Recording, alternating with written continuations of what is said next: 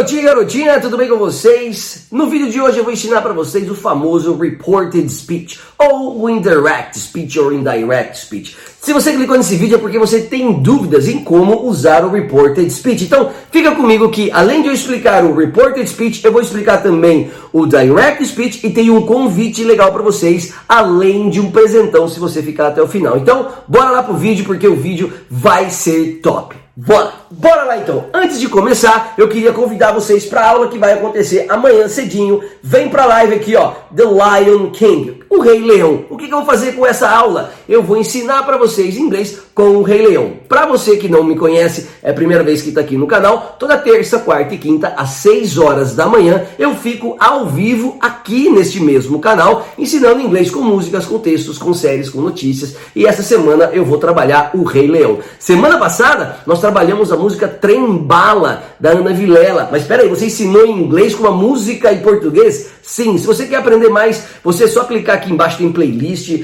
você pode se inscrever no meu canal e você vai ver como que é esse esquema, como é que é essa dinâmica que eu acredito que funciona muito na hora de você aprender inglês. Então, o convite está feito amanhã, 6 horas da matina, porque aqui o inglês é raiz. Se você quiser aprender inglês raiz, tem que acordar raiz, tem que ser o horário raiz. 6 horas da matina. Combinado? Te espero amanhã. Então vamos lá. Quando você está falando de discurso em inglês, nós falamos, né? Nós usamos a palavra speech. Nós temos duas formas de fazer este discurso. Você pode fazer o discurso de forma direta ou de forma indireta, chamada de reported speech. O que, que é o reported speech? É quando você reporta um discurso, você repete um discurso. Nós temos duas formas de você repetir um discurso. Você pode simplesmente usar as mesmas palavras, exatamente as mesmas palavras que alguém disse.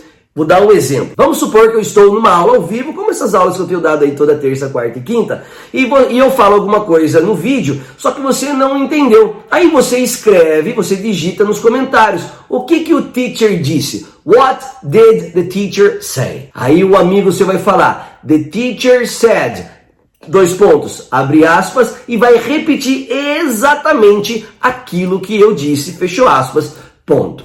Exemplo, I'm hungry. Eu estou com fome. Aí você pergunta, what did the teacher say? O que, que o professor disse? O seu amigo vai responder, the teacher said, dois pontos, abre aspas, I am hungry. Fecha aspas. Pronto. Ele usou o direct or direct speech. Ele respondeu, ele te ajudou, ele reportou de forma íntegra aquilo que eu disse. Esse é um jeito mais fácil. Já o reported speech é quando você vai repetir o que alguém disse, trocando algumas informações daquela frase, porque você não vai estar usando exatamente as palavrinhas que a pessoa usou. Então, no mesmo exemplo, I'm hungry. O aluno pergunta, what did the teacher say? O carinha vai escrever lá para você para te ajudar, lá o menininho vai te ajudar. The teacher said that he was hungry. Percebeu o que aconteceu aqui? De vez de dizer I am hungry, ficou he was hungry. Por quê? Porque ele vai estar repetindo para você uma informação que ele ouviu de mim. O professor disse que ele estava com fome. Essa regrinha que vale muito a pena você lembrar. Toda vez que você for repetir o que alguém disse em inglês e usar essa forma do reported speech, você troca o tempo verbal, vai jogando ele cada vez mais para o passado. Vou dar um exemplo. Se tiver no presente, você joga para o passado. Se tiver no passado, deixa ele no passado bonitinho tá? Deixa ele no passado bonitinho, não tem problema. Agora, se você estiver falando algo no presente perfeito, você joga ele pro passado perfeito. I have worked a lot. Eu trabalhei muito. What did the teacher say? The teacher said that he had worked a lot. O teacher disse que tinha trabalhado muito. Você percebe o que aconteceu aqui? Em vez de eu colocar o have na hora de eu repetir, eu coloquei o had.